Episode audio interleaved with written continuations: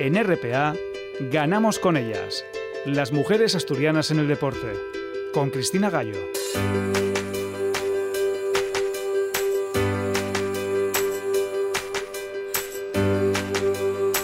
Programa 272 de Ganamos con ellas. Cerramos el mes de mayo en un fin de semana pleno de emociones por el título de liga del Badminton Oviedo.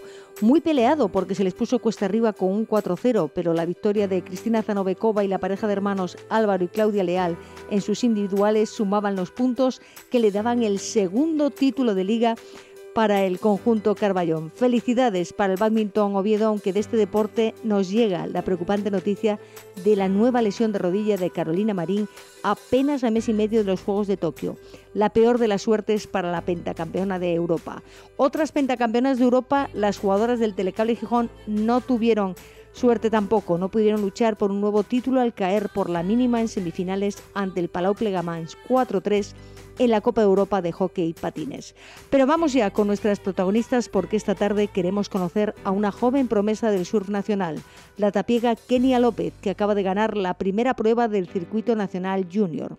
Tendremos una amplia sección de tenis en la que hablaremos con Lourdes Domínguez Lino, la entrenadora que ha sido la responsable de preparar a Carla Suárez para reaparecer en Roland Garros, solo seis meses después de que le detectasen un cáncer. Un gran mensaje de esperanza para muchas personas. Y habrá tiempo para rugby con Berta García, que nos pondrá al día de lo que ha pasado en el planeta oval y especialmente en Asturias, donde por primera vez hay competición de Seven femenina. Comenzamos. Contacta con el programa a través del correo electrónico ganamosconellas@gmail.com.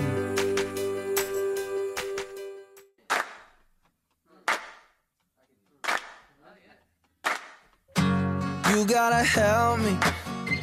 I'm losing my mind. Keep getting the feeling you wanna leave this all behind. Thought we were going strong. I thought we were holding on. Aren't we? No, they don't teach. Esta semana vamos a conocer a una joven surfista que lleva pues desde los 5 años encima de una tabla y va a dar, creo que va a dar mucho que hablar. Ella es de Tepe de Casariego, tiene 13, no sé si ha cumplido ya los 14 años y ha sido tercera en el último Campeonato de España Sub-14 de surf. Ella se llama Kenia López Carril. Kenia, ¿qué tal? ¿Cómo estamos? Hola, buenas tardes, muy muy bien, muy bien. Bueno, hace muchos años que te empezamos a seguir la pista cuando vimos que había una, una, una niña, porque eras una niña con 8 o 9 años y de una tabla compitiendo y estás ahora empezando a seguir subiendo de edad, evidentemente de categoría, pero tú sigues ahí subiendo también al, al podio. Cuéntanos, eh, ¿cómo llevas tú esto de ser, ya empezar a subirte a todos los podios en, en campeonatos de España? Pues muy contenta porque veo que con mis entrenamientos y, y esfuerzo pues puedes llegar a donde quieras y pues es un deporte muy divertido y como me gusta, pues lo disfruto mucho. Lo disfrutas muchísimo, eso damos, damos fe, creo, del disfrute que llevas. Ha sido, eh, bueno, el, el, año pasado, porque en el 2020 con todo el parón, ahora nos contarás qué tal lo llevaste tú, pero en cuanto se pudieron celebrar los campeonatos de España, en tu categoría, tú te subiste al cajón, tercera de, de España ya, en ese, en ese campeonato que creo que fue en Valdoviño, ¿no? Sí, en Valdoviño fue. Y ahí estabais las 16 mejores sub-14 de España y tú en el podio, en la tercera posición. Eso quiere decir que las cosas van muy bien, ¿no? Sí, muy bien, muy bien. ¿Solo las vascas te pueden ganar a ti? no, hombre, me pueden ganar más, pero sí, ese, en el podio de España había dos vascas, una canaria y yo y tú, y ahí tú llevando la bandera de, Asturias poniéndola muy alta, pero tú llevas ya, pero estamos hablando de este año, pero llevas ya muchos años compitiendo. ¿Cuántos años llevas ya compitiendo? Cuatro años, desde cuatro o cinco años, desde los ocho. Desde los, desde los ocho, claro, tienes trece años, no has cumplido los catorce todavía, ¿no? No, ahora en junio. Ahora en junio cumples los catorce, pues nada, te queda nada, ya te tenemos que felicitar por esos eh, catorce años casi, ¿no? bueno, y hace nada, hace un par de semanas ganabas en, en la Bahía de Mazarrón, en Murcia, eh, la, una de las primeras, la primera cita del, del circuito junior, el FIE Surfing Junior Series. ¿Y qué, qué te pareció a ti lo de llegar allí a Mazarrón y ganar? Pues la verdad que estoy muy contenta porque fue un viaje muy largo y pues volví con la recompensa y pues estoy muy contenta. Bueno, y tan largo, vamos, desde, desde Tapia de Casariego, que estás totalmente en el occidente de Asturias, a bajarte a Mazarrón a Murcia, ¿cuántas horas te tiraste?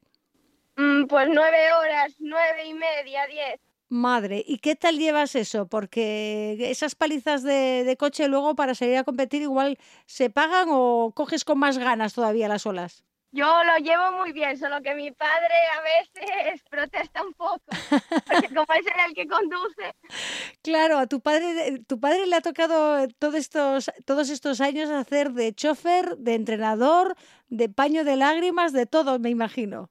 Sí, sí, de todo. Y cuando era más pequeña me empujaba, pero ahora ya que crecí ya no quiere empujar, me quiere pillar en las olas. Ah, claro, porque cuéntanos un poquito, ¿cuándo, ¿cuándo empiezas tú con, con esto del surf? Yo empecé a los cinco años. Me regalaron una tabla por mi cumpleaños y pues desde allí hasta ahora. ¿Te la regalaron o la pediste tú para tu cumpleaños? Bueno, la pedí yo, la pedí yo. Ah, tú pediste la tabla. ¿Y por qué pediste la tabla? ¿Qué te atraía? Pues no sé, porque allí como en Tapia veía a la gente surfear, meterse al agua y pues mi padre también antes hacía surf pues me llamó la atención. Ya, ya, a tu padre le faltó tiempo para comprarte la tabla y, y, y, regalártela en cuanto hiciste tú la primera mención, ¿no? Sí, sí, le faltó, le faltó tiempo. le faltó tiempo, sí. Horas tardó en conseguirte aquella primera tabla, pero creo que aquella primera tabla no te encajaba muy bien a ti, ¿no? No, no me gustaba porque era de corcho pan y yo ya quería la de fibra para girar y entonces al segundo día ya le cogí la de mi padre. claro, tú, tú ya, o sea, con cinco años tú querías ya la profesional, tú nada de estas de iniciación, ¿no? No, yo ya la profesional. ¿Y qué tal? ¿Qué tal se te dio con la tabla de tu padre? Pues, pues muy bien, la verdad, ¿eh? Muy bien, muy bien. Bueno. con esa, con esa ya podía girar, solo porque pesaba un poco menos, pero con la que me habían dado por el cumple no podía girar, entonces no me gustaba y ya de, de, ahí ya a seguir entrenando, compitiendo, pero al principio me imagino que por las playas de, de, de Tapia y, y, cerca de casa, ¿no? Sí, Tapia, Peñarronda, Frejulfe, Oliñas a veces, pero ahora ya nos movemos más por, por toda España más bien. Por toda España más bien, ¿no? Sí. Bueno, el occidente asturiano te lo conoces entero y parte sí, del gallego sí. también, ¿no?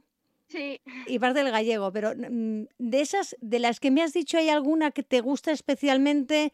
O a lo mejor no de las de Asturias, a lo mejor alguna de las de España.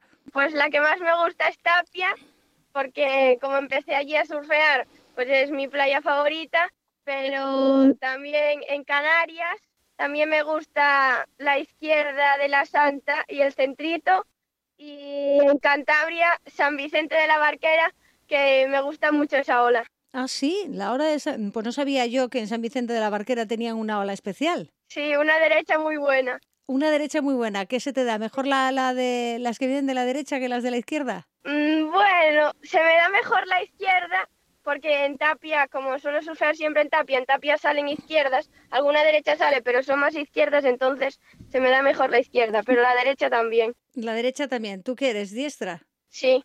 Entonces se te da, te da mejor que no que ir. ¿Y de normalmente de, de, de, qué posición vas? ¿Vas de goofy o cómo vas? Yo regular, yo regular. Tú regular, muy bien, muy bien.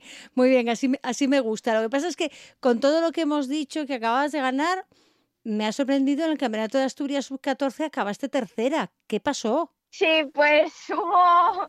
hice una interferencia en la primera ola, mm. entonces pues me, me penalizaron la segunda mejor ola te penalizaron, claro, cuenta, pero explica a la audiencia que quien escucha habitualmente este programa puede que conozca el surf, puede que no, explícales qué es eso de hacer una interferencia. Pues que venía otra chica en la ola y yo le molesté y entonces pues eh, te quitan la segunda mejor ola, te puntúan las dos mejores, pues me quitaron la segunda mejor. Ah, Solo claro. pagaba la primera. Normal, una penalización lógica, ¿no? Creo que entendiste tú. Sí, sí. Lógica, pero bueno, eso no, no te ha quitado para que después del Campeonato de Asturias te fueses nueve horas de coche para ganar en Mazarrón la primera cita de, del Junior Series de la Federación Española, ¿no? Pero creo que, que además de surf, tú practicas fútbol, ¿no? Sí, juego al fútbol en un equipo de Galicia en el Prayas de Barreiros. ¿Pero fútbol 11 o fútbol sala? No, fútbol sala, fútbol sala. Fútbol sala. ¿Y, y qué fue primero, el fútbol o el surf? El fútbol. El, A jugar al fútbol empecé a los tres años. a los tres años. Sí. O sea, a la vez que aprendías a correr, eh, te pusiste a dar patadas a un balón. Sí, ¿Y qué, qué es? ¿Que eh, jugaban siempre en el colegio y siempre estabais jugando en el, en el patio de fútbol o, o- o cómo te viene lo del fútbol? sí, sí, jugábamos en el patio. Mi padre también jugaba al fútbol antes y luego pues yo empecé a jugar en el Real Tapia. Y empeza- pero en un equipo mixto, me imagino. Eh, bueno, era yo la única chica y luego todos chicos. Eh, Bueno, pues eh, lo que viene siendo mixto. Suele ser todo un equipo de chicos y hay alguna, alguna chica que se anima a jugar. Pero ahora estás jugando en un equipo íntegramente femenino. Sí, en un equipo femenino. Y, y estás en la Liga Gallega. Eh, sí. Bueno, de- Bueno, ahora mismo no estamos jugando, pero sí estamos en la Liga Gallega. no estáis jugando por, eh, por culpa Por de, COVID, de la sí. COVID, que se ha cancelado todo. Yo no sé, una persona que, que vive siempre de cara al mar, que quiere siempre estar haciendo olas, que, que, ¿cómo has llevado tú todo ese proceso de confinamiento, de no poder salir, no poder entrenar? ¿O ahí no teníais mucho problema porque, claro, Tapia es muy pequeño y no tenía las mismas restricciones que el resto de localidades? Sí, a ver, sí que hubo restricciones, igual que en las otras localidades, pero como era un pueblo pequeño, eh, después del confinamiento fue muy diferente a las ciudades porque no había tanta gente, estabas mucho más tranquilo, era casi como una vida, como la vida normal, Casi, solo casi, ¿no? Pero sin colegio. sin colegio. y que, bueno, ya que hablamos del colegio, ¿qué tal? ¿Cómo lo llevamos? Porque tú estás ya en el instituto, ¿no? Sí, el segundo de la ESO. Segundo de la ESO. ¿Y, y qué tal llevas ese curso? Porque es cambio de ciclo ya, ¿no? Sí, pues lo llevo muy bien, la verdad, solo que es un poco raro porque con el tema este del COVID es diferente, tienes que estar todo el rato con la mascarilla, no sé, es raro. Uy, sí. A alguien que está todo el día en el mar al aire libre, lo de estar ocho horas ahí con la mascarilla puesta en clase, lo, lo tienes que llevar un poquito mal, ¿no? Sí, sí. Lo llevamos todas las personas mal, o sea que alguien que está todo el día en el mar al aire libre lo lleva un poquito peor. Y en las clases, bueno, te dicen algo, saben que tú compites a surf, te siguen tus andanzas. Sí, sí, sí, saben que compito y cuando, por ejemplo, cuando fui a Murcia, eh, le avi- avisé a los profesores de que iba a faltar, pues me mandaron tareas y cosas para hacer para que no perder, para no perder el ritmo de la clase. O sea que te, está, te, te ayudan, ¿no? A poder se- seguir Sí. tu carrera deportiva y poder sacar tus estudios. Sí, sí. ¿Y, y lo llevas todo bien o hay alguna asignatura que la tienes un poco atravesada? Bueno, matemáticas, que me cuesta un poco más. Las demás muy bien, las demás muy bien. Bueno, eh, igual mientras estás en la tabla, mientras te pones a contar olas y a calcular ángulos y giros, igual así repasas la lección, ¿no? Sí, sí. Sí, sí, bueno, y, y en un día normal tú, ahora que tienes instituto, vas al instituto y ¿qué haces? ¿Del instituto te vas a la playa? Bueno, no, o comes, descansas y por la tarde o, o cómo te organizas? No, yo por la mañana voy al instituto, a la una y media salgo y todos los días paso por la playa y si hay olas, pues voy a casa, me pongo el traje y bajo con la tabla y si no, pues voy a comer y luego vamos a mirar Tapia o miramos otras playas para surfear. O sea que hay días que ni comes ni nada, te pones el traje y te tiras al agua. Sí, Vale, entonces de- descontrolas un poco el horario de comida en tu casa, ¿no? Sí, sí, eso sí. Eso sí, ese, ese día se come a la hora que sales tú del agua. Bueno, yo y mi padre sí, mi hermana y mi madre comen cuando ellas quieren. Vamos, que habéis hecho dos bandos, me parece ahí, ¿no? Sí, sí, sí, hay dos bandos. Y tu hermana, tu hermana es más pequeña que tú, ¿no? Sí, es un año más pequeña. Y lo del surf eh, no, le, no le llama la atención a ella. Bueno, a veces en verano algo, pero ella es más de bailar. Ella es más de bailar. Bueno, no está mal tampoco, ¿no? No, no. Pero el fútbol tampoco le, le va mucho. No, el fútbol no. Tampoco. Ella le va más, le va más el, el, el baile. Bueno, no sé si el baile deportivo o otro tipo de, de bailes. Todo, to- cualquier tipo de baile le, le vale. Cualquier tipo de baile le vale. Bueno, pues no, no, no, no, está, no está mal tampoco, ¿eh? porque aquí lo importante es estar activas y, mo- y moverse. Pero dentro de, de tu mundo, de ese mundo de surf que no conocemos tanto, que es un. Mira que tenemos unas playas maravillosas, que tenemos muy buenas surfistas, no solo en, en Asturias, sino en, a nivel nacional. Cuéntanos, tú. eh, ¿Te has fijado tú durante estos años, te fijas en alguna surfista? ¿Sigues la carrera de, de alguna de las deportistas que están más arriba? Pues así a nivel nacional, Lucía Martiño. Bueno, me claro, gusta mucho. la gijonesa. Y a nivel internacional, Caroline Marx también me gusta mucho. Y de chicos, Gabriel Medina. Caroline, Mar Caroline Marx es como tú o un, o un poco mayor que tú, nada más, ¿no? Sí, tiene 18 años. Bueno, un poco mayor que tú, pero eh, me esta, esta es la, la, la surfista que va a ir a los Juegos Olímpicos de Tokio, ¿no? Eh, sí, ¿Y, y qué te parece a ti que, que ahora el surf vaya a ser olímpico? ¿Qué significa para ti saber que va a ser olímpico? yo creo que son unas buenas oportunidades y que así la gente lo ve más y pues lo empieza a hacer más gente y más gente ahí que lo haga igual que el fútbol, que hay mucha gente que lo practica, pues lo mismo con el surf. Claro, lo que pasa es que del, del fútbol más o menos casi todo el mundo sabe un poquito las reglas, sabes cómo funciona. Pero en surf, ¿tú cómo nos dirías, quieres pongamos este verano, que encendamos la tele y veamos una competición de surf? ¿En qué nos tenemos que fijar? Pues en las puntuaciones de las olas, que las dos mejores puntuaciones son las que valen y con el combo de esas dos puntuaciones pues te ponen en una posición, primero, segundo, tercero. El suma, la suma de las puntuaciones. Pero entonces Sí. mm, ya dependerá, es un poco como las pruebas de patinaje artístico, ¿no? O gimnasia, además, que depende lo que puntúen los jueces, ahí ya no vamos a saber acertar, ¿no? Bueno, sí, depende también de los giros que hagas y, lo, y los, por ejemplo, si te haces un tubo y un giro, pues te pueden poner un 5, como te pueden poner un ocho y medio, según la ola también. Vale, o sea que hay- aquí cuenta mucho que la ola vaya de tu lado, ¿no? Sí, también. Porque si la ola no te acompaña, da igual los giros que tú puedas hacer encima de la tabla, ¿no? Bueno, de, tampoco depende tanto, tanto de la ola, pero sí, es importante que haya olas buenas, porque si no, Hombre, no puedes sacar todo tu surf. Claro, evidentemente, si está el, el- el agua plato, mm, no hay surf que valga, ¿verdad?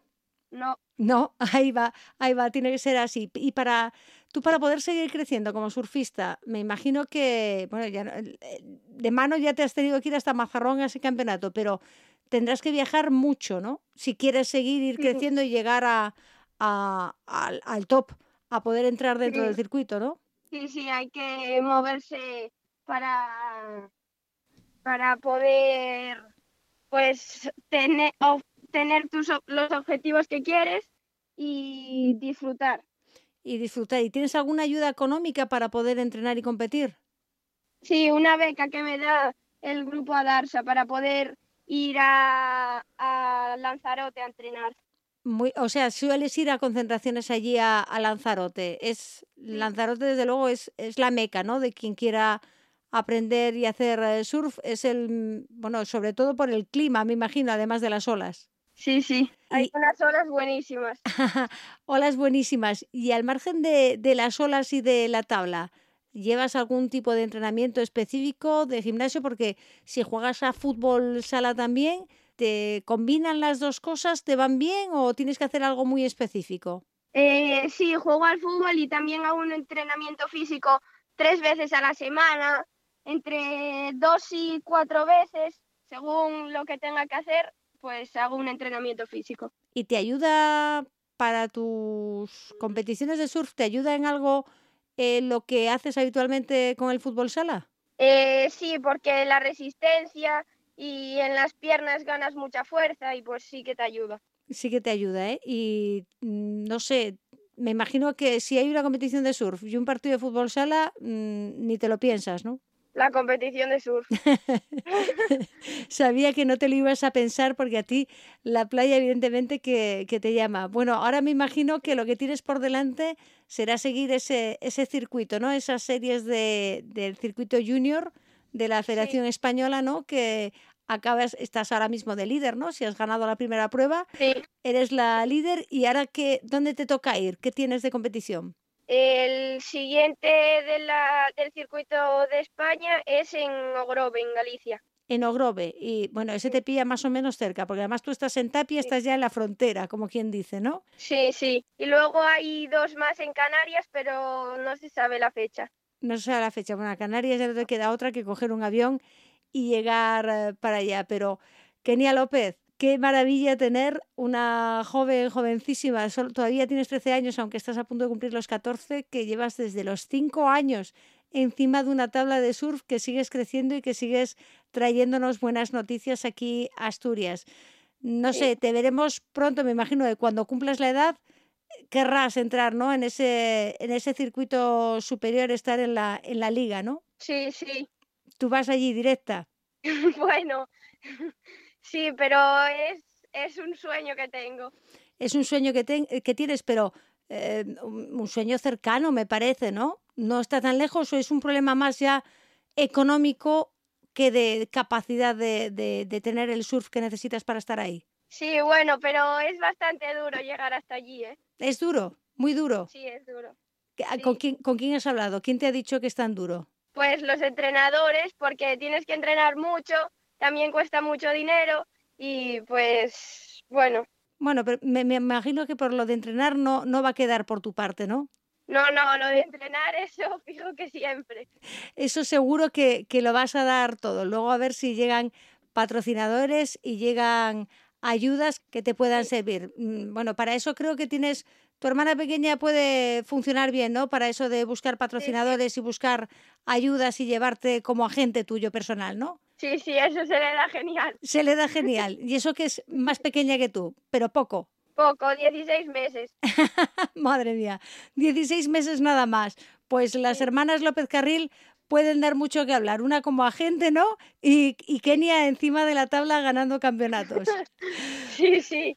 Pues Kenia, un placer hablar contigo. Te deseamos toda la suerte del mundo con estas eh, junior series que tienes ahora por delante y ojalá que pronto te veamos dentro de la competición nacional ya a otro nivel. Pero bueno, ahora hay que seguir cumpliendo años aprobando asignaturas y siguiendo, siguiendo adelante. Dale dura a las matemáticas encima de la tabla, calcula cada giro, ya verás cómo pronto lo apruebas, seguro que sí. Muchas gracias por acordarte de mí. Nada, muchísimas gracias a ti y a seguir surfeando olas. Hasta luego. Adiós. Sigue la actualidad del programa en nuestra página de Facebook Ganamos con ellas.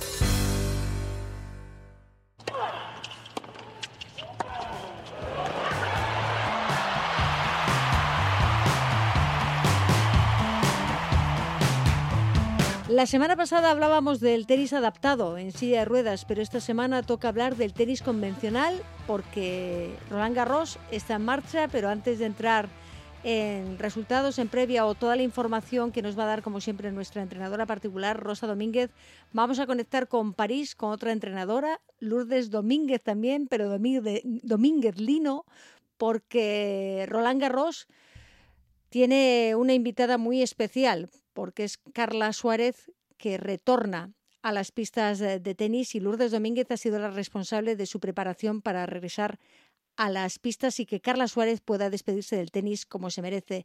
Lourdes, ¿qué tal? ¿Cómo estamos? Hola, buenas tardes, ¿qué tal? Muy bien.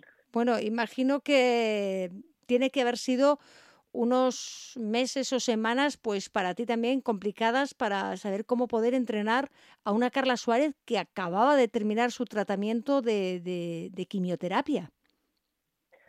Sí, bueno, han sido, eh, realmente empezamos el 1 de marzo a entrenar y a preparar un poco pues los torneos que ella quería afrontar para retirarse. Eh, eh, terminó quimioterapia a mediados de febrero, más o menos, y, y a partir del 1 de marzo eh, empezamos con, los entrenamientos ya más intensos en tema físico, tema tema pista, y lo que pasa que lo combinaba con la radioterapia, que la terminó hacia mediados finales de abril.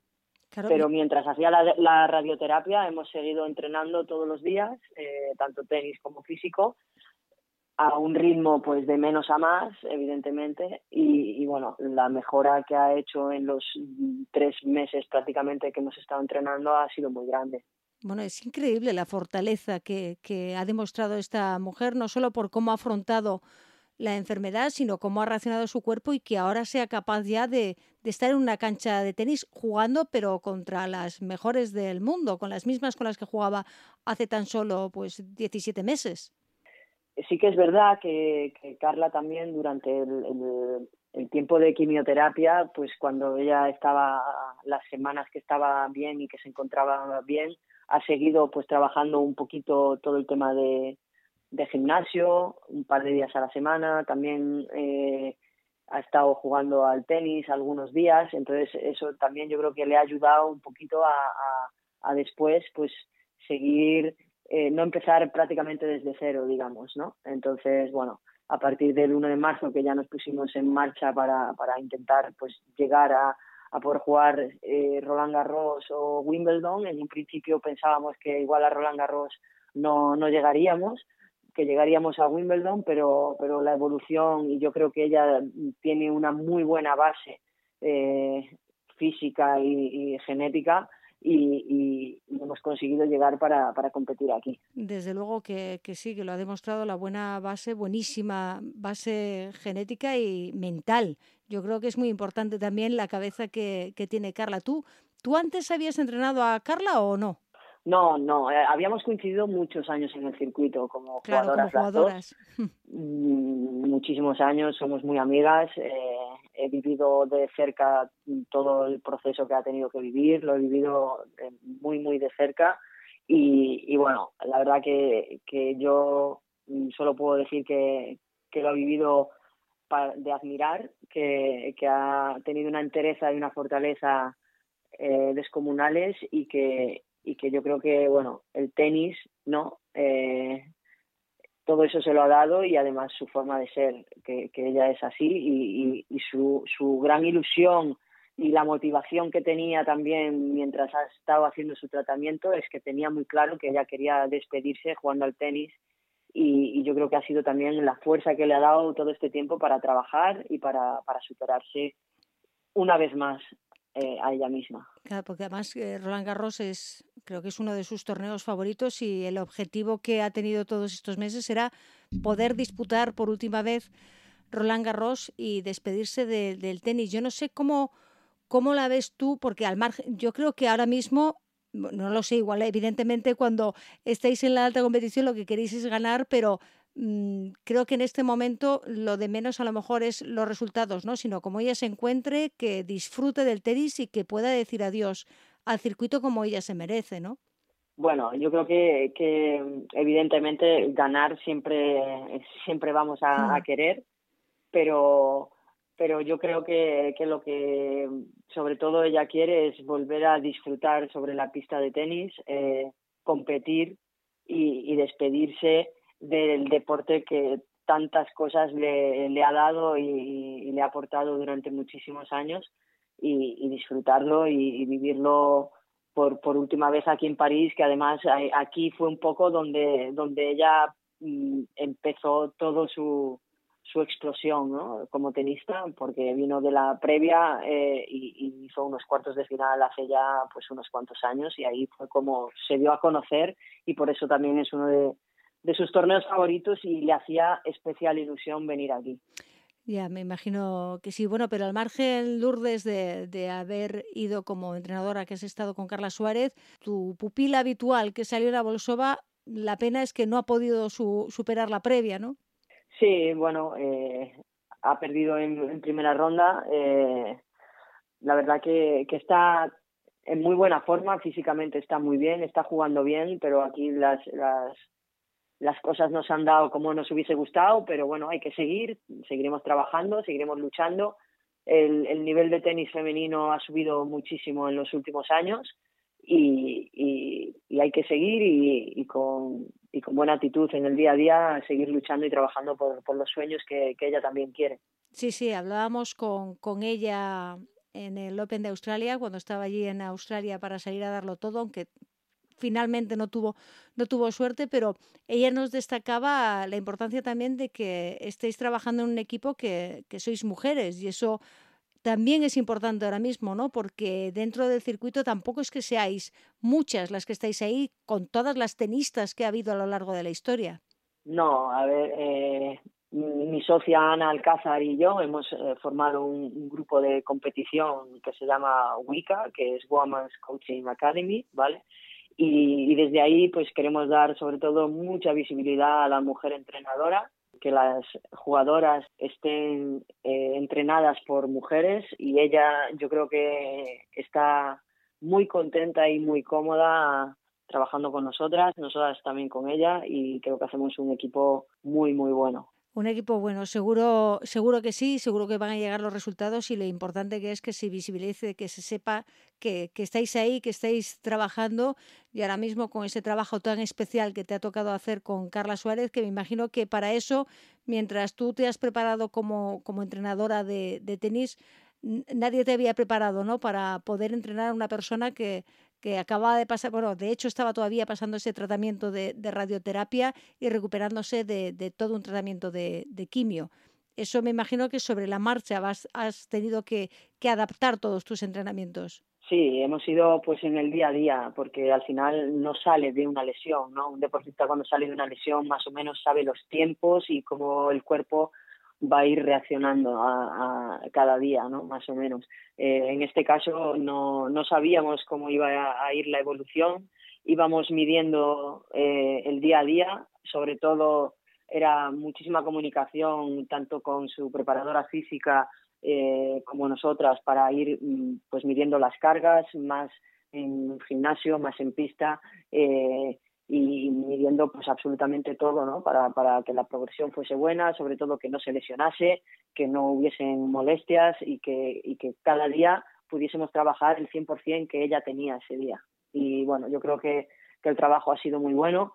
Eh, ha habido momentos que hemos dudado que si iba a llegar aquí a, a París, pero las últimas semanas eh, han sido muy, muy buenas. El cambio de un día a otro ha sido muy grande y, y yo creo que, que, al final pues el objetivo que, que, queríamos lo hemos conseguido, así que ahora a jugar, a disfrutar y, y, que se despida de París como se merece porque ha sido pues una de las mejores jugadoras. Pues sí, que se despida de París, de Wimbledon, del US Open, de todos los torneos que, que ella quiera, que es lo mejor que le puede pasar al tenis, ya no solo al tenis español, sino a todo el circuito de la agüita, que, que una mujer como Carla Suárez pueda decir adiós al tenis en la pista y empuñando esa raqueta. Lourdes Domínguez Lino, un placer hablar contigo como siempre y igualmente mucha suerte en todo lo que os queda a lo largo de la temporada que seguro que volveremos a hablar. Muchísimas gracias y un placer. Pues Rosa Domínguez, lo primero, saludarte, buenas noches. Que no te he saludado después de hablar con tu tocaya de apellido Lourdes Domínguez, a la que por cierto conoces muy bien desde hace muchos años, pero lo de Carla Suárez creo que es para, no sé, para enmarcar, para hacerle un homenaje muy, muy especial de todo el mundo del tenis. Sí, pues sí, la verdad es que lo primero, buenas noches a todo el mundo y a ti especialmente, Cristina. Y lo segundo, sí, con Lourdes tengo el placer de conocerla desde que empezó a jugar, desde que era una niña. Con respecto a, Carla Suárez, sí, pues es una inmensa alegría. Eh, lo primero, que se haya recuperado de este pequeño bache, vamos a llamarlo así, y que ahora vuelva a las pistas y que, como decía Lourdes, que vuelva con un nivel, eh, vamos, alto y que pueda ser capaz de disputar este Roland Garros eh, cuadro final, pues es una gran alegría para, para todos los amantes del tenis y tanto para, para los españoles como para, para el mundo en general, para la federación, vamos, eh, internacional en general. Claro, para todo, para todo el circuito, porque además es una, una jugadora especialmente querida, pero ver a alguien que ha superado ese linfoma de Hodgkins y que en seis meses mm, desde que se lo detectaron a, a ahora esté ya en una pista de tenis, da un mensaje tremendo de, esperanza a un montón de personas que a lo mejor están pasando por lo mismo que, que acaba de pasar ella, pero ahí está en una cancha y desde luego que, es para eso, para darle todo un homenaje, juegue lo que juegue, juegue como juegue, mientras esté en una cancha de tenis, que se despida como, como ella quería, despedirse con empuñando esa raqueta y desde luego que gane, pierda, haga lo que quiera, tiene que ser para ella un homenaje constante lo que pase en esa cancha. Pero Rosa, tenemos muchísima actualidad del mundo del tenis previa a este Roland Garros que ya, que ya ha comenzado.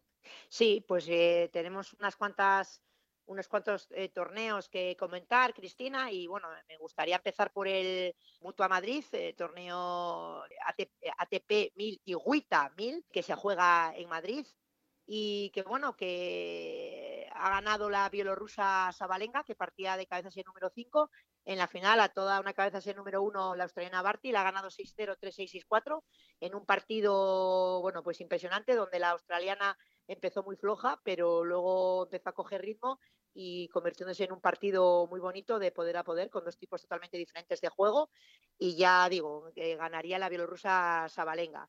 Eh, bueno, Sabalenka, en cuanto a las españolas, pues bueno, después de la debacle de nuestras jugadoras en la fase previa, que, que no superó la fase previa ninguna de ellas, la retirada, la retirada de Muguruza antes del inicio de la primera ronda por unas dolencias que arrastran el tobillo y la eliminación también en primera ronda de, de Sara Sorribes, pues nos daría una inmensa alegría a nuestra jugadora Paula Badosa, la invitada. Que partía, que partida, sí, como, como, como jugadora invitada con una plaza de wildcard y se colaría pues en las semifinales. En las mm. semifinales, eh, pues venciendo en el camino a la cabeza de serie número 8, Bensic, y haciendo un gran partido en semifinales contra la cabeza de serie número 1 contra la australiana Barty. 6-4, 6-3, pero vamos, en un partido, vamos, que muy contentos por, por esta participación, bueno, por estos gran resultados de Paula Badosa, que se mete poco a poco, se está metiendo ahí arriba, Cristina. Sí, sí, no, no, que ahora seguiremos repasando los torneos porque Badosa va a dar mucho que hablar esta temporada después de haber tenido ese tropiezo, ¿no? El Open de Australia que, que no pudo por,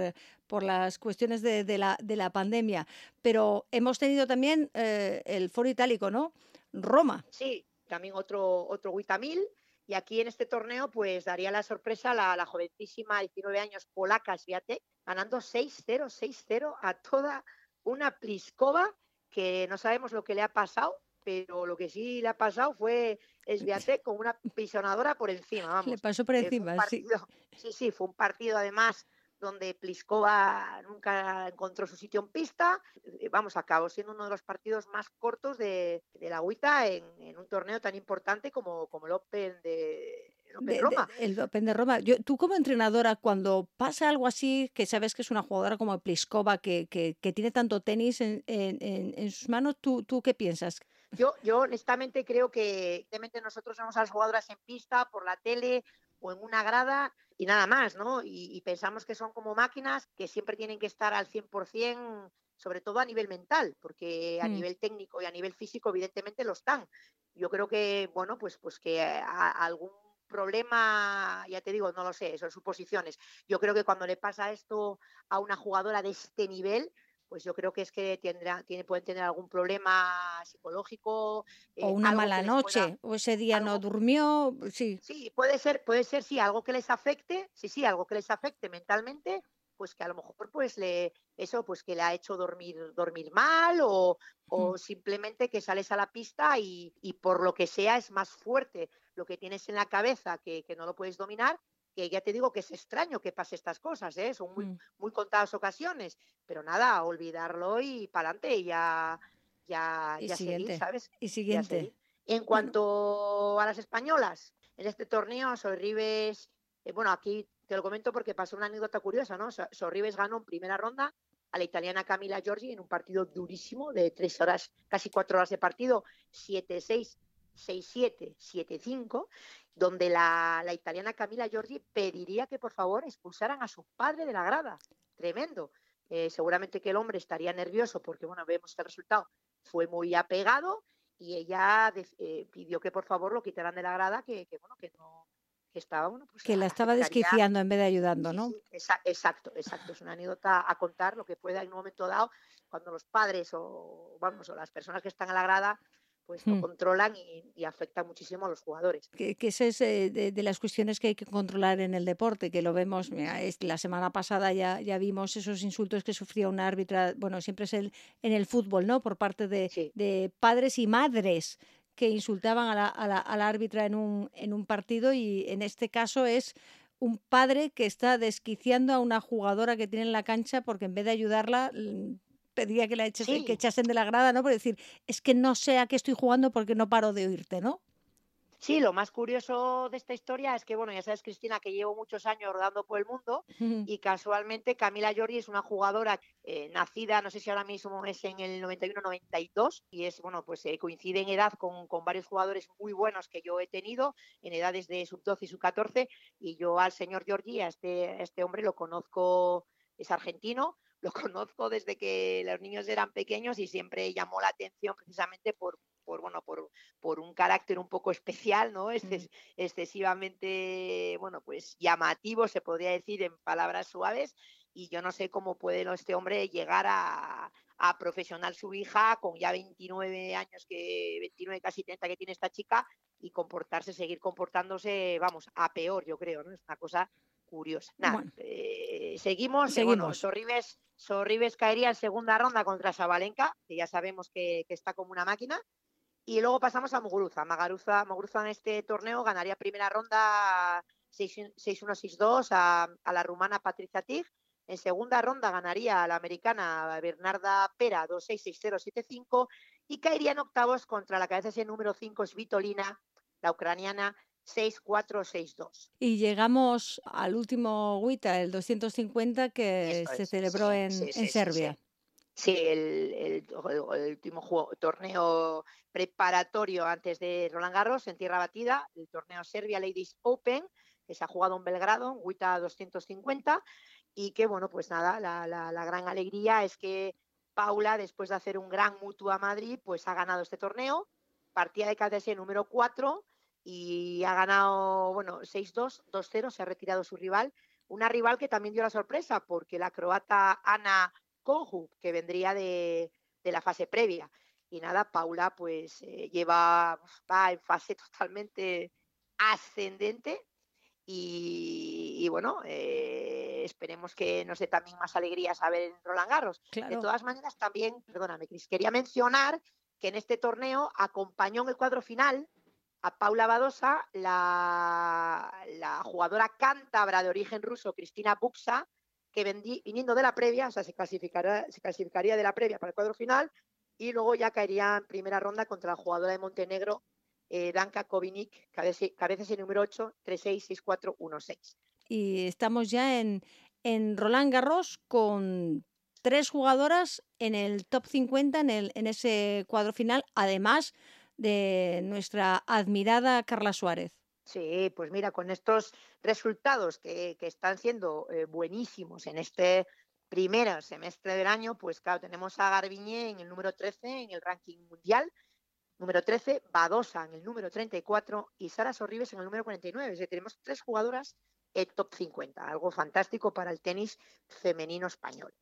Eh, también decir que también hemos tenido la participación de seis jugadoras españolas en la fase previa Roland Garros, como son Aliona Bolsova, Nuria Parrizas, Lara Robarrena, Georgina García Pera, Pérez, Eva Guerrero y Cristina Buxa.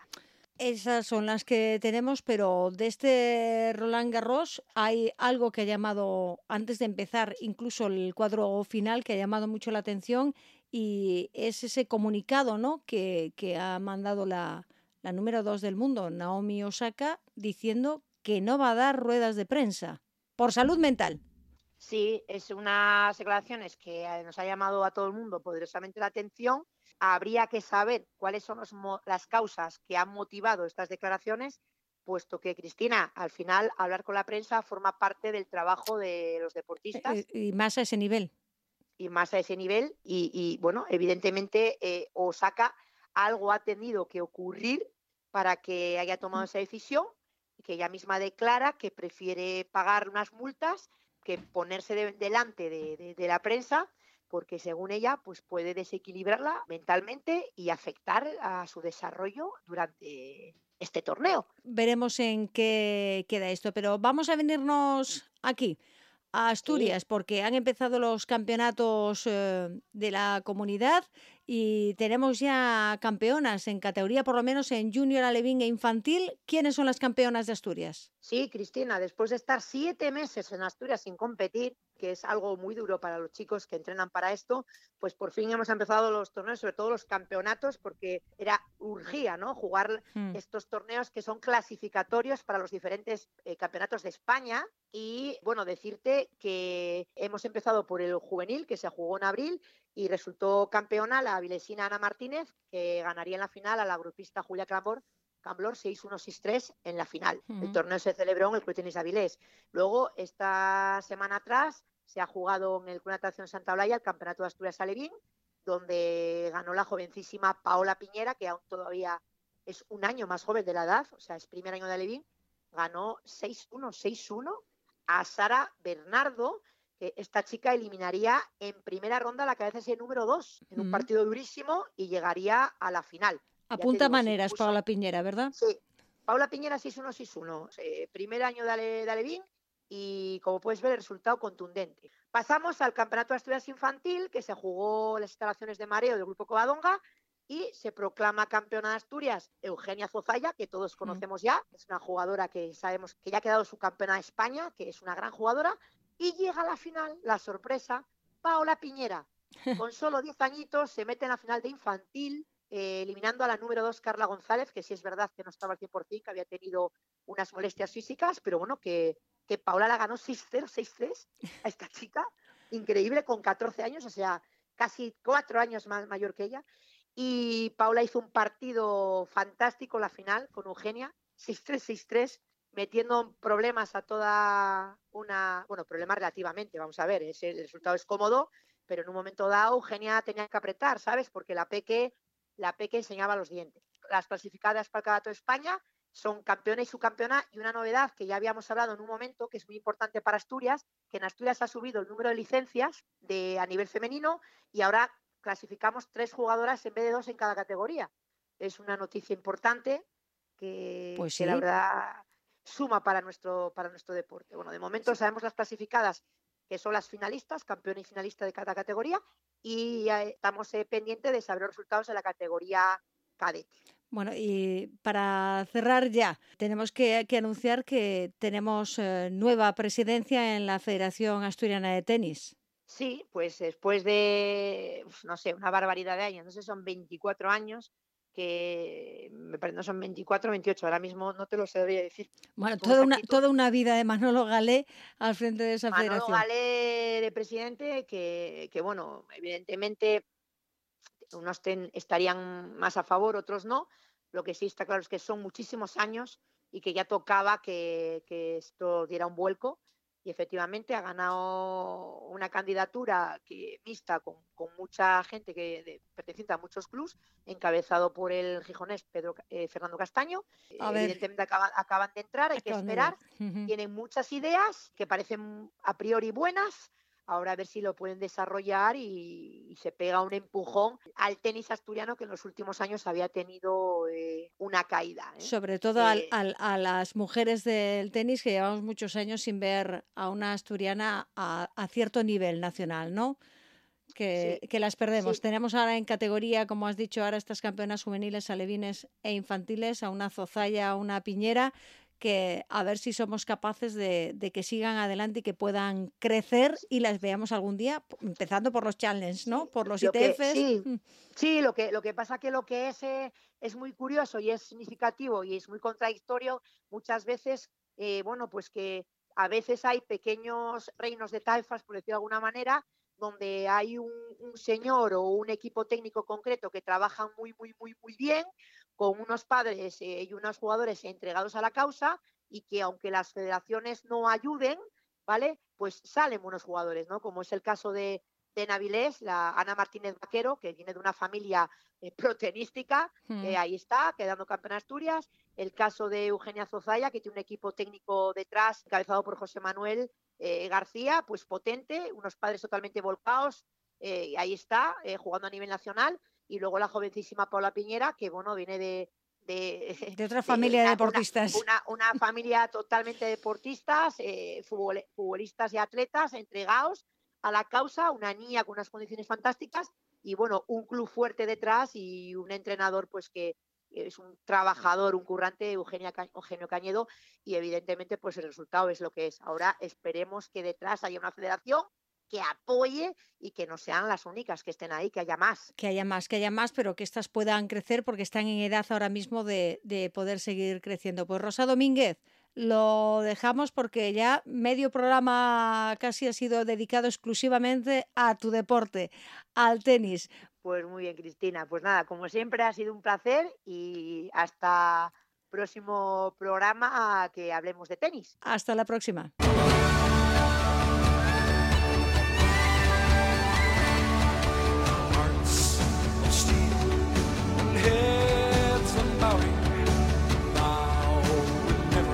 Toca hablar de rugby porque sigue el deporte en competición, sigue Salida Verdrola que está a punto ya de concluir, pero en Asturias ha empezado también la competición y doble competición porque vamos a tener o tenemos, ya estamos teniendo competición de rugby 15 y por primera vez competición de Seven. Berta García, ¿qué tal? ¿Cómo estamos? Hola, muy buenas a todas.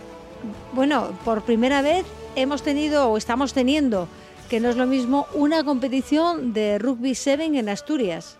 Exacto, eh, tal como se planteaba este final de, temporada, con el tiempo tan ajustado, pues inicialmente lo que se planteó fue una liga de 7 más corta, con menos jugadoras, donde los clubes pudieran asegurarse la participación y se planteó esta liga de siete, que oficialmente es la primera vez que, hay una liga de siete con, con cuatro torneos, además.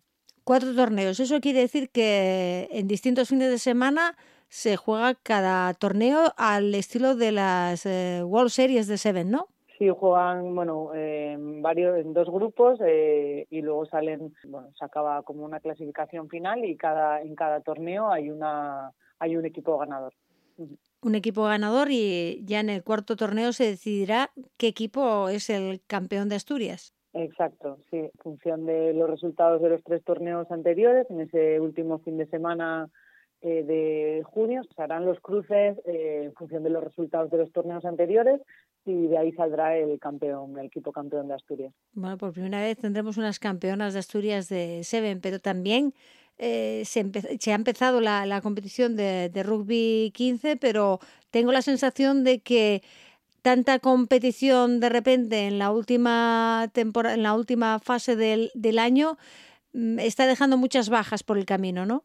Pues la verdad que sí, son ocho fines de semana, eh, bueno, ocho empezaron a, media, a mediados de, de mayo, entonces son seis fines de semana con competición todos los fines de semana de venir de, de, de, toda la pandemia de parón, eh, haber empezado con, con contacto muy tarde.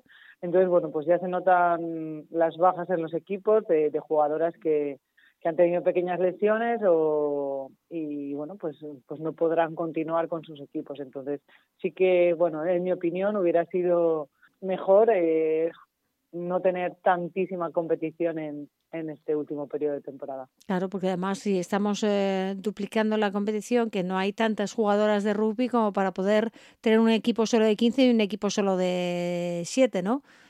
nos pasa a nivel nacional como para llevárnoslo aquí a Asturias, ¿no? Exacto, deberíamos pensar que eso, que para un torneo de 7 son 12 jugadoras, pero bueno, pues siempre es bueno contar contar con, con más licencias y eso, que iban a ser cuatro torneos. Y luego para la liga de 15, pues, pues en cada convocatoria entran 23 jugadoras y si hay otras tres jornadas más, pues deberíamos contar con bastantes más de 23 jugadoras. Pero sí, no se pensó mucho, creo que, en, en el beneficio de las jugadoras. Sí, en que, en que tenemos lo, lo que tenemos y en este año además mucho más complicado porque muchas ni siquiera han retomado los entrenamientos viendo que no había ni competición ni tenían a veces la oportunidad de entrenar. Pero bueno, por lo menos tenemos una buena noticia y es que vamos a ver en Asturias un campeonato de España de selecciones autonómicas de Seven, ¿no? Pues sí, uno no, vamos a ver eh, varios, porque va a haber el campeonato escolar sub-16 y sub-18, el 19 y 20 de junio, y el primer fin de semana de julio va a ser el campeonato senior de Seven femenino. Así que tendremos tendremos rugby para, para ver aquí en Asturias. Mucho rugby, o sea que empezamos, bueno, creo que va a ser entre las mestras, la laboral y Avilés se repartirán los partidos, pero ya a finales de junio y además ese, ese inicio de julio con el campeonato senior. Ahí mm, vamos a ver a grandes jugadoras, me imagino, ¿no? Pues seguro que sí. El vigente campeón es la selección gallega y seguramente que muchas de las de las chicas que están jugando a la división de honor Iberdrola y, y en la selección puede que también si no tienen competición internacional eh, puedan acudir a eso a ese campeonato de España en selecciones esa competición internacional tenemos que comentar eh, también pero antes de, de, de cerrar a nivel eh, nacional y autonómico. Mm, vamos a tener también un campeonato de España de clubes, sub 14 y sub 16, donde creo que tu equipo, Berta, va a participar.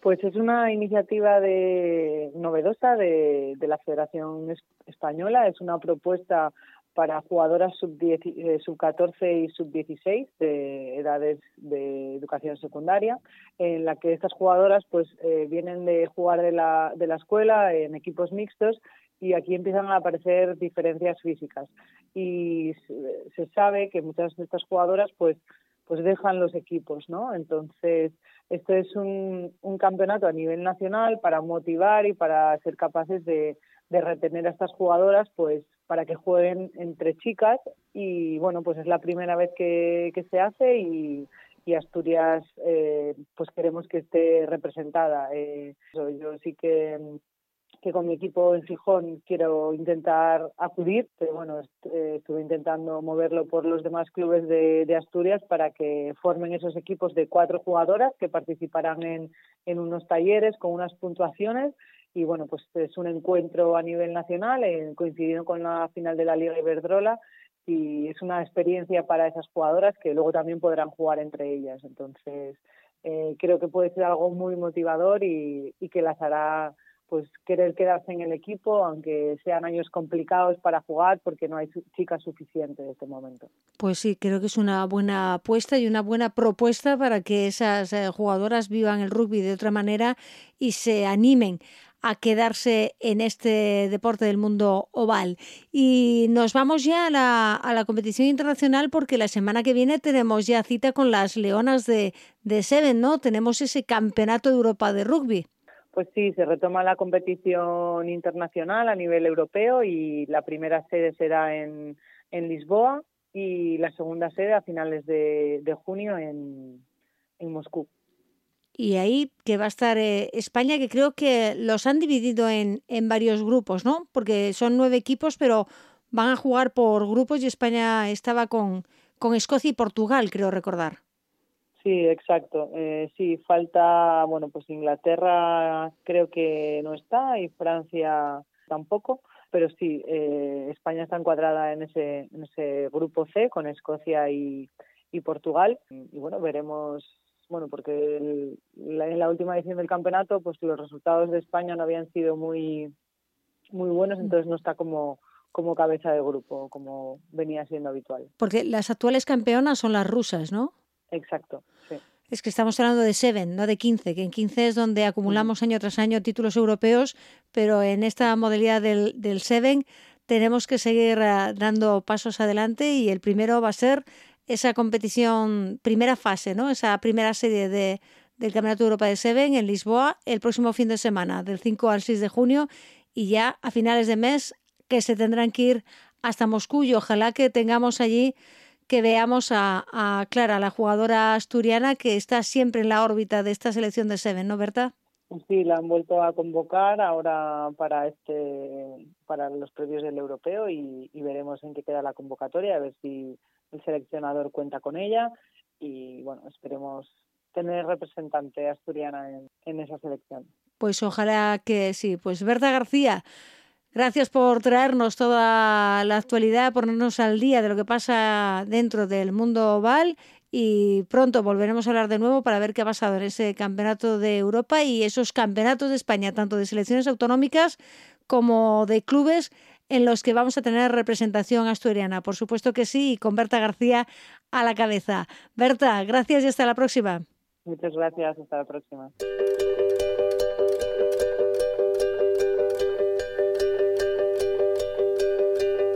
Nos hemos quedado sin tiempo. Nos tenemos que despedir con los saludos de Marca Uledo en el control de sonido y quien les habla, Cristina Gallo.